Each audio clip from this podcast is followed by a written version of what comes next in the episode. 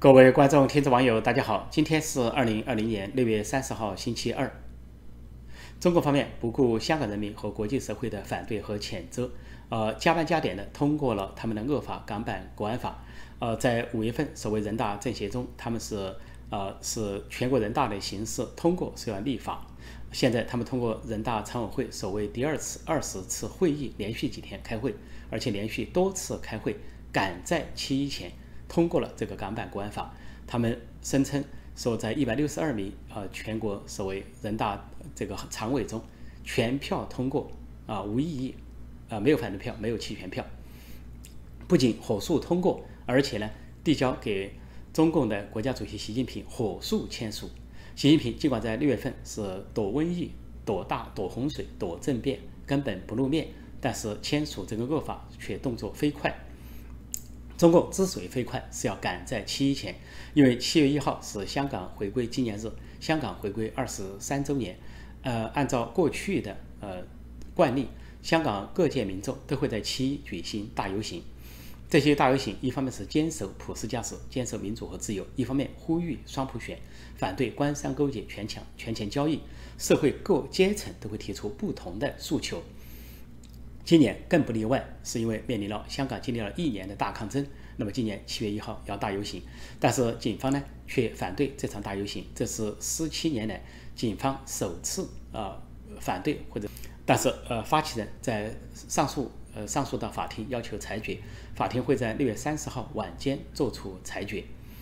呃，警方的理由是用新型冠状病毒这个限聚令来限制民众上街示威游行。尽管中共恶法港版国安法黑云压城，对香港造成这个可以说，呃恐制造恐怖气氛，呃，但是香港的民主派，多数的民主派仍然坚守立场，坚守坚持抗争，呃，包括这次发起七一大游行的有像立法会议员呃朱凯迪，还有胡志伟，啊，还有就是民间团体呃人权阵线的副召集人陈浩环，还有其他一些区议员，多人以。个人身份发起这场大游行，啊，坚持呢，就尽管知道可能港版国安法他们面临被捕的风险，甚至过去也因为举行没有经过警方批准的游行已经多次被捕，但是他们仍然无所畏惧，呃，认为香港人民应该站出来，啊，反对国安法，然后港人齐上街，这是他们的口号。另外，不限制在这个大游行中各阶层民众提出他们自己的口号。在中国方面一意孤行确立了这个港版国安法这个构法之后，美国立即做出了反应。啊，美国国务卿蓬佩奥代表美国政府宣布的两项措施是：呃，停止对香港出口啊军用装备；另一个是暂时取消对香港的特殊地位或者说特殊政策。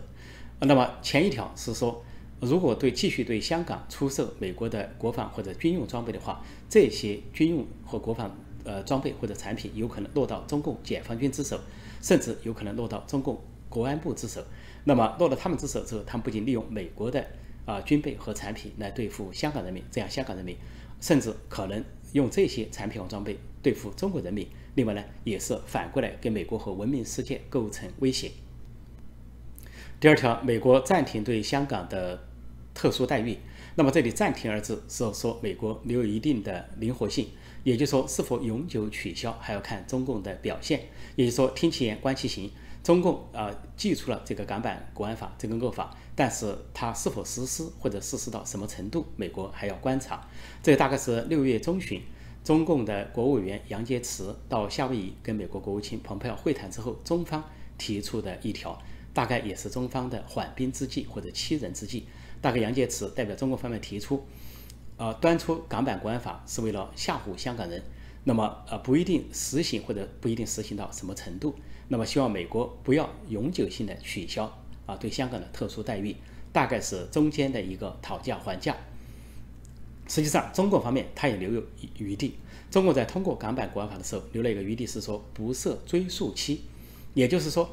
按他这个说法，就不追溯在二零二零年六月三十号之前香港民主派、香港民众。或者他们带头人所发起的游行示威抗议啊，这些对中共这些活动，但是，呃，中共的人大在解释的时候又说了另一句话，说是但在未来，如果说有这个起诉，根据港版国安法啊，有逮捕和起诉的时候，要考虑他们在过去的行为。也就是说，呃，比如说现在香港的一些民主派，如果说继续带领游行示威、集会结社啊，这个反抗中共的话，那么中共对他们逮捕和这个起诉的时候，那么就要考虑到他们过去，把结合到他们过去在二零二零年六月三十号之前，呃，以前的反抗中共的行动结合起来，所谓定刑或者是量罪。说中共呢留有一个活口，那意思就是说。叫香港的民主派收手，啊，如果到此收手就暂时算了；如果继续或者是重新有的话，中共就要算账。但，但是这也是中共的缓兵之计，因为熟悉中共呃政权本质的人都知道，中共是惯于反攻倒算，惯于秋后算账。中共从夺取政权到建政之后都是这么干的。那么最初不管是在中国内地还是在西藏、新疆所许诺的都是。啊，这也不变，那也不变。尤其对西藏许诺的十七条、十七条协议，都完全不改变西藏的宗教啊、制度和社会各方面。但是呢，当他站稳脚跟，中共就开始反攻倒算。在内地是有所谓啊土改啊斗地主打资本家，把资本家的财产收归国有啊，农民呃土呃地主的土地假装分给农民，后来又把农民分的土地收归国有，就收归党有，然后实行公社化。在西藏是撕毁协议，然后是砸烂西藏。呃，因为中共是毛泽东和中共在中国内地是掀起一轮又一轮的政治运动，后来是反右、文化大革命等等，都是对中国社会各阶层民众的反攻倒算。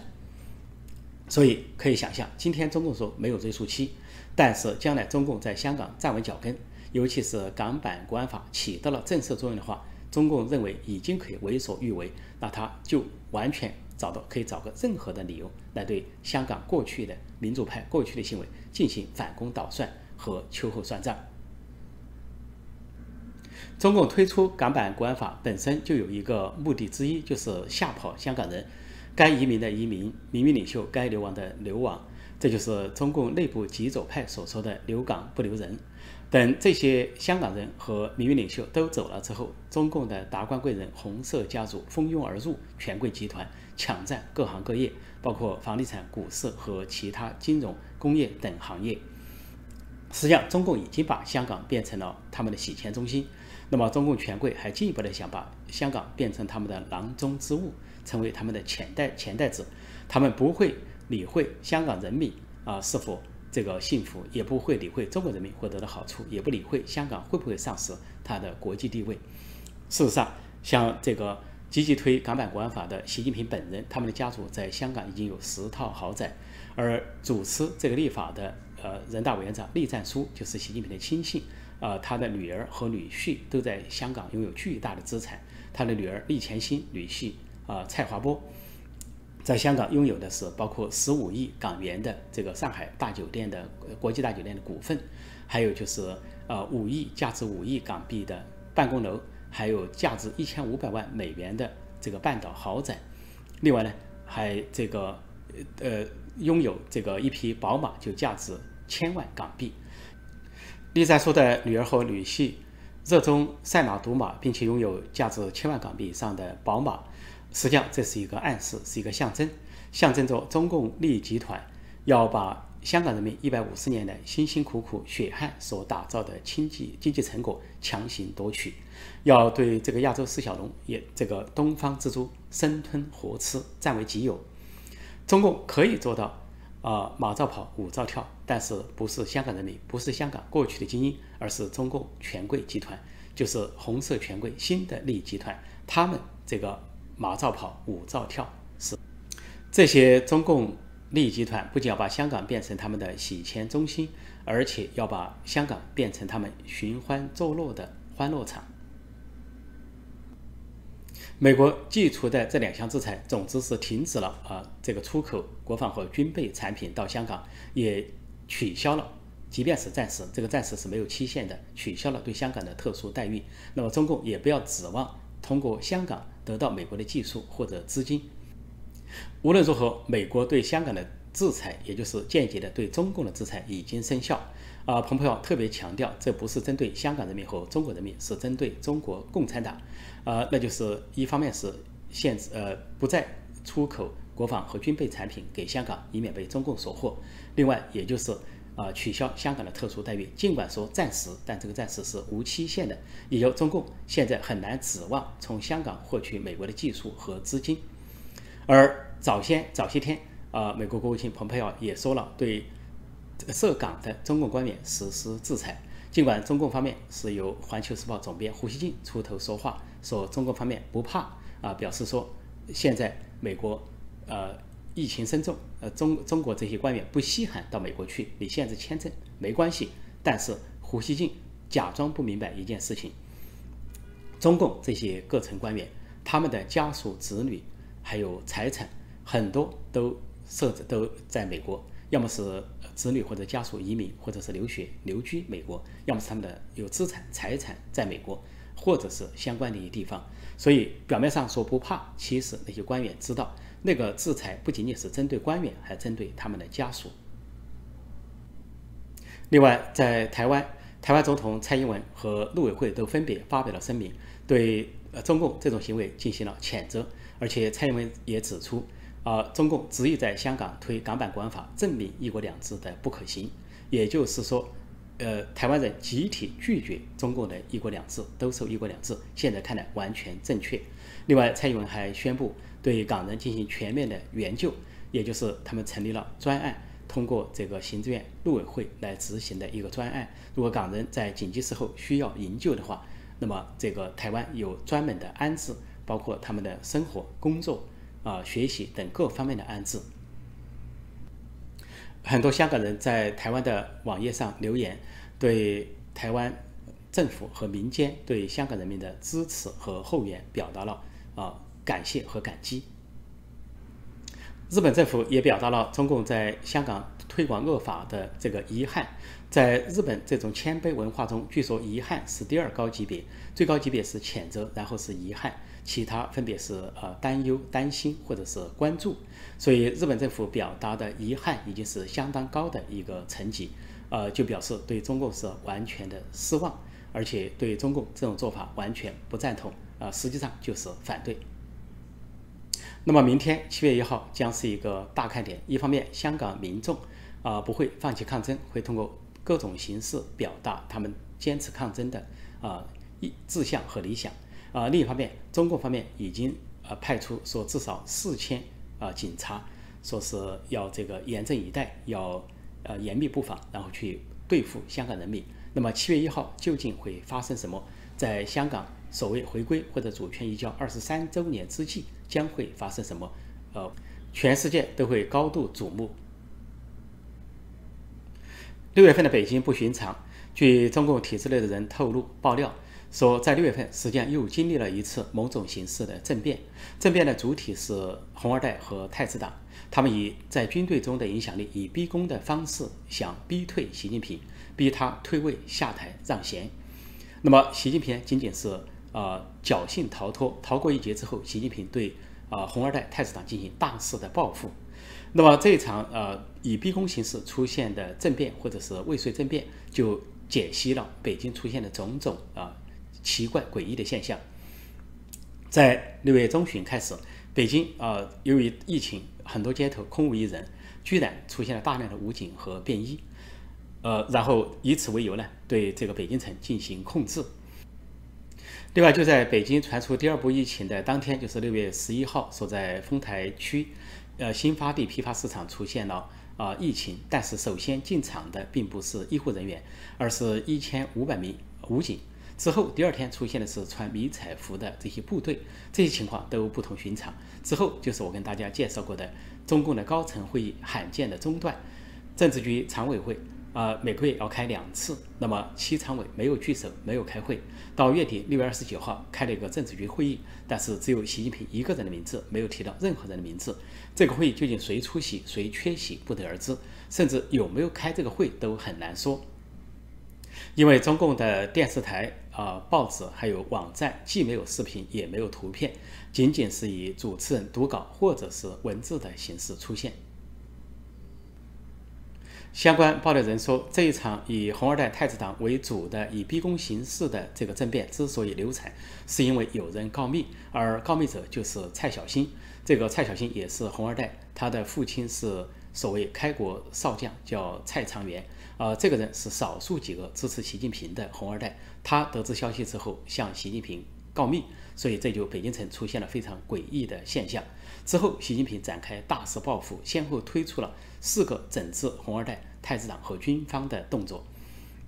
一个动作就是搞所谓审计啊，开始倒插。本来按照他们的章程，说是军级以上的将领卸任后一年内，也就是倒插一年叫审计，但是现在居然倒插十年，甚至倒插十四年。而倒插首先就从啊这个前海军司令员吴胜利下手，而吴胜利是一个太子党人物。啊，是在二零一七年被习近平逼退，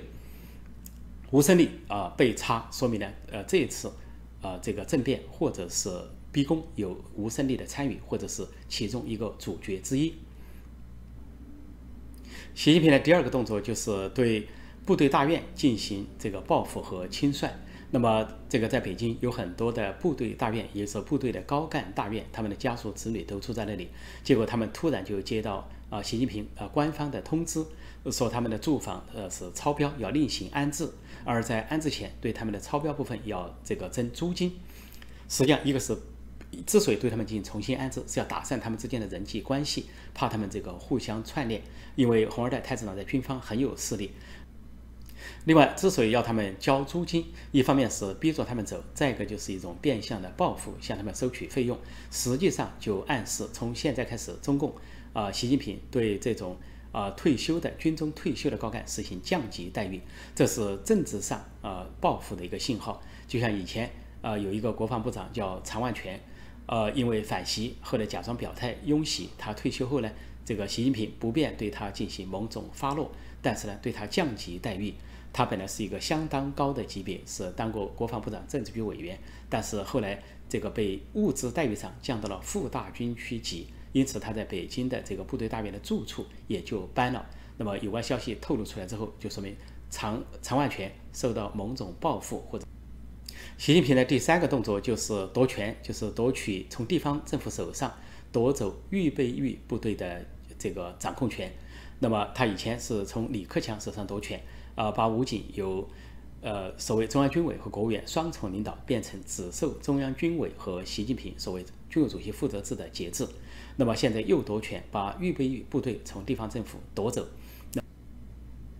说到预备役部队，啊，报道人说，习近平实际上这个在中印边界备战，实际上是一个假象，说中印边界的冲突是局部的，是争夺所谓实控线。啊，但是要跟印度全面开战或者大打一场，习近平不敢。习近平是假装备战，实际上调兵遣将，尤其是夺取对预备役军队的控制权，就找一个借口，似乎中印要开战，因此预备役部队需要调集，需要这个服从中央军委的统一调令，也就是反复强调的军委主席负责制。而最近一个时期，就是六月份，说这个解放军报，也就是习近平、王沪宁等人所掌管的军队喉舌，就反复强调。什么要追随核心啊，忠诚于核心，忠诚习主席，什么听呃呃听听党指挥，而且军委主席负责制就是听从习近平指挥。习近平的第四个报复手段，就是在月底六月二十九号召开的政治局会议，啊不提国计民生，也不提大瘟疫，不提大洪水，啊只提两件事情，一个是整军，一个是整党。那么整军就有一个所谓中国共产党军队党的建设条例。啊，所谓整党就是所谓中国共产党党的基层组织啊选举条例，后面这个是一个陪衬，前面这个整军才是真实的。啊，号称要在军队中加强党的建设，强调书记领导，说要把这个什么政治优势、组织优势转为制胜优势。啊，里面反复强调的实际上是呃，不仅是军委主席负责制，就对习近平个人的效忠，而且强调了又强调了四个意识、两个维护，所谓四个意识。核心就是啊，大局意识、核心意识、看齐意识，就是看齐习近平，以习近平为核心。两个维护就是维护习近平为首的党中央啊，维护这个习近平这个核心地位。习近平之所以对太子党、啊红二代和军方采取这么大的动作啊，全面的整军大清洗，是因为习近平猛吃一惊，发现啊红二代和太子党在军中仍然相当具有影响力。实际上就在习近平上台前后，太子党红二代可以说占据了中共军方的各处要津。比如说，当时海军司令员是吴胜利，海军政委是刘小江，刘小江是前总书记胡耀邦的女婿；空军司令员是马小天，他也是开国大校之后啊红二代。另外呢，二炮部队的政委是张海洋，是前军委副主席张震的儿子。再一个，四总部里面总后勤部政委是刘源，是前国家主席刘少奇的儿子。还有国防大学政委刘亚洲，是前国家主席李先念的女婿。所以这些太子党人物还数不尽，呃，这些都还是排在前面的龙头人物，那么都是上将，都是上将级别的，可以说是位高权重，手握军权。呃，还有中将、少将的，少将的更是不计其数。习近平在上台后的第一个任期内啊，为了大巩固权力大权在握，就对这些太子党红二代，这些特别是手握军权重权的红二代太子党，采取杯酒释兵权的方式，有的是呃说退叫他们退休，有的是叫他们提前退休，还有的是调为虚职，就像刘源本来为。呃，习近平军中反腐立下汗马功劳，以为可以更上一层楼，结果呢，却被意外的解除呃总政部这个政委职务，啊，从上将任上退下来，把他贬到人大去当一个所谓财经委员会的副主任，就是给他一个闲差打发而已，啊，就是怕刘源功高震主，再加上刘源的父亲又比习近平的父亲更有地位，所以就卧榻之侧岂容他人酣睡。习近平就是这么一个王伦心态，或者是武大郎心态，把。掌握军权的太子党红二代都打发一空，然后习近平就不断提自己的人马啊，所谓军中呃习家军，从浙江或者是福建往上提，从南京军区往上提，但是呢，新提的人并不见得效忠于习近平，说习近平没把握，而实际上虽然太子党红二代一些龙头人物啊离开了军中要职，但是他们在军中的盘根错节。和他们的人际关系仍然非常广泛，就他们有广泛的人脉，要在军中举事仍然有可能。那么，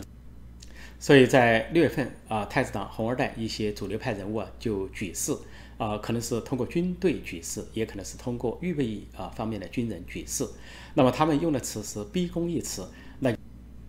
所谓逼宫，据爆料人解释，就是如果太子党红二代举事包围了高层会议，比如说七人正在召开政治局常委会，那就要逼他们表态，那么逼他们进行一个表决，让呃习近平、呃栗战书和王沪宁走人，然后其他人继续的主政。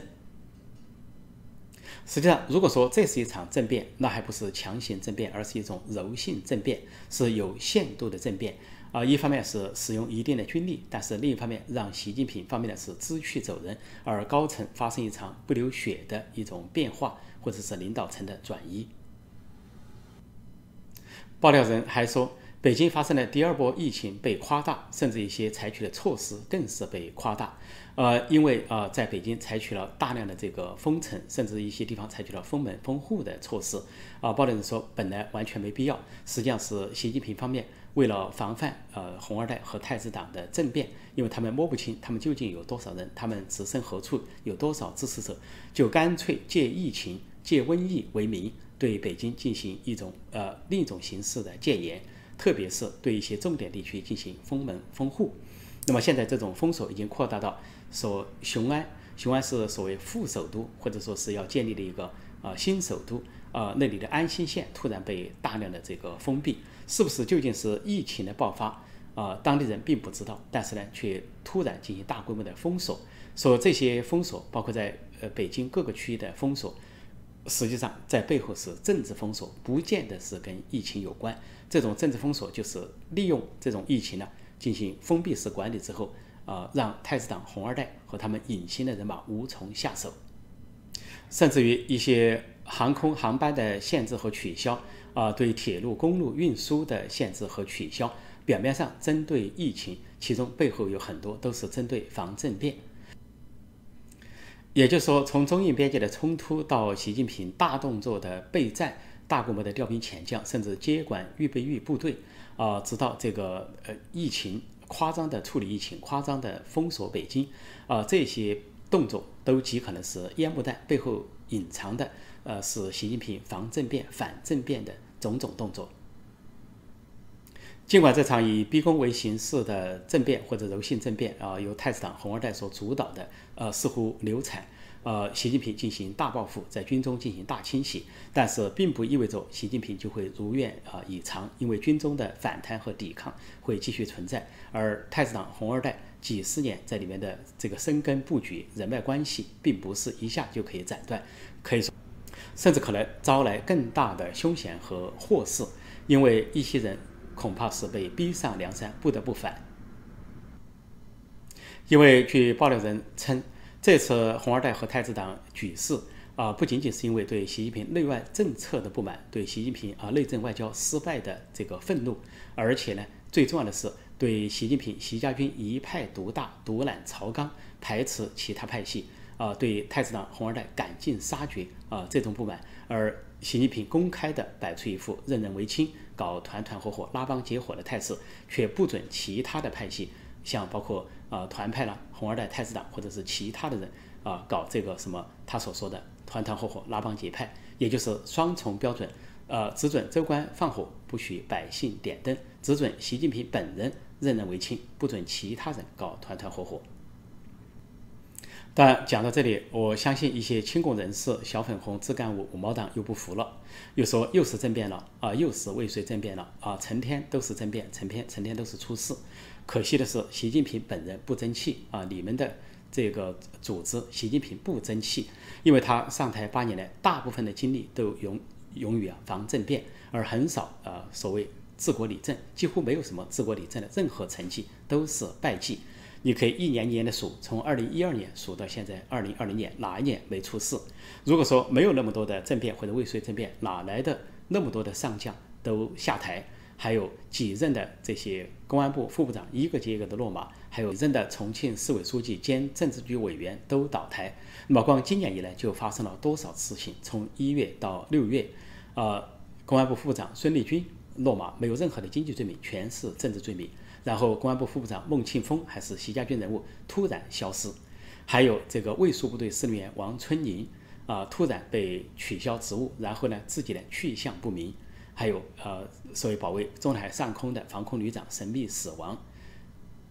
还有司法部长傅政华突然被去职，而他以前也是公安部常务副部长；再有就是重庆再次出事，公安局长兼副市长邓辉林被拿下。而连带到这个市委书记、习家军人物、政治局委员陈敏尔紧急表态，而陈敏尔又涉及争夺接班人，那么在习家军内部争夺接班人，他跟李强或者是其他人物争夺接班人，有可能有所图谋。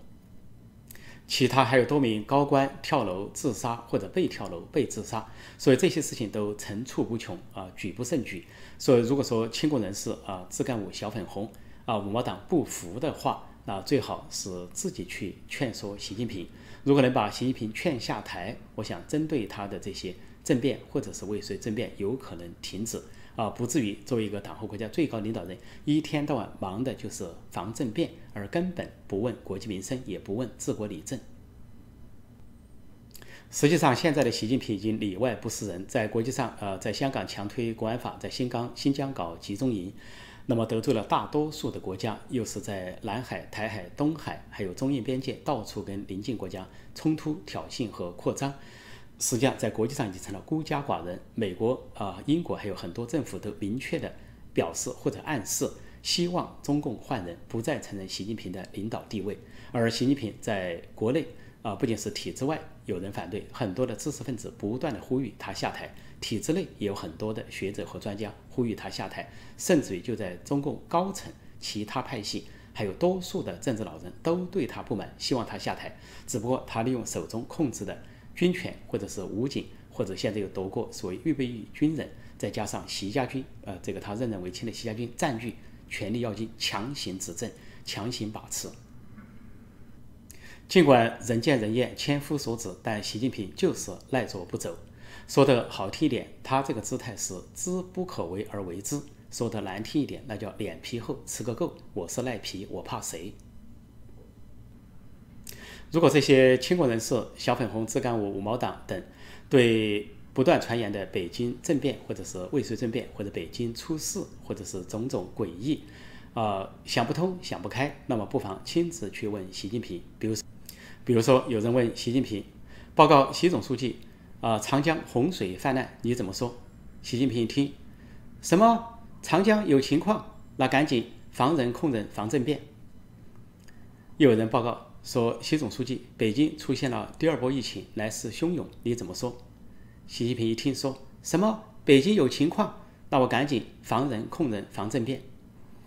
然后又有小粉红留学生报告说，习总书记，我们很爱国很爱党，但是我们有国不能回，因为航班工航班不接收，呃，海关也不接受。习近平一听什么你们有情况，你们要闹事，那我赶紧防人控人防政变，把你们通通抓起来。好，今天我就暂时讲到这里，谢谢大家收看收听，再见。